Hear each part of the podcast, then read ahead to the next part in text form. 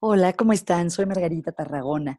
El tip de hoy es para las parejas que por la epidemia, por el distanciamiento físico, no pueden verse y tienen que tener todo su contacto a distancia.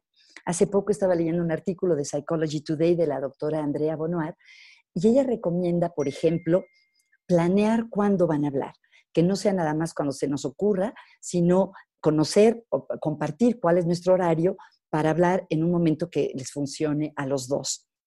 Eh, yo creo que también es importante eh, tener una combinación sobre hablar de los detalles mundanos, de las cosas pequeñas de cada día y también hablar de nuestra vivencia interna, de qué es lo que estamos pensando, qué es lo que estamos sintiendo.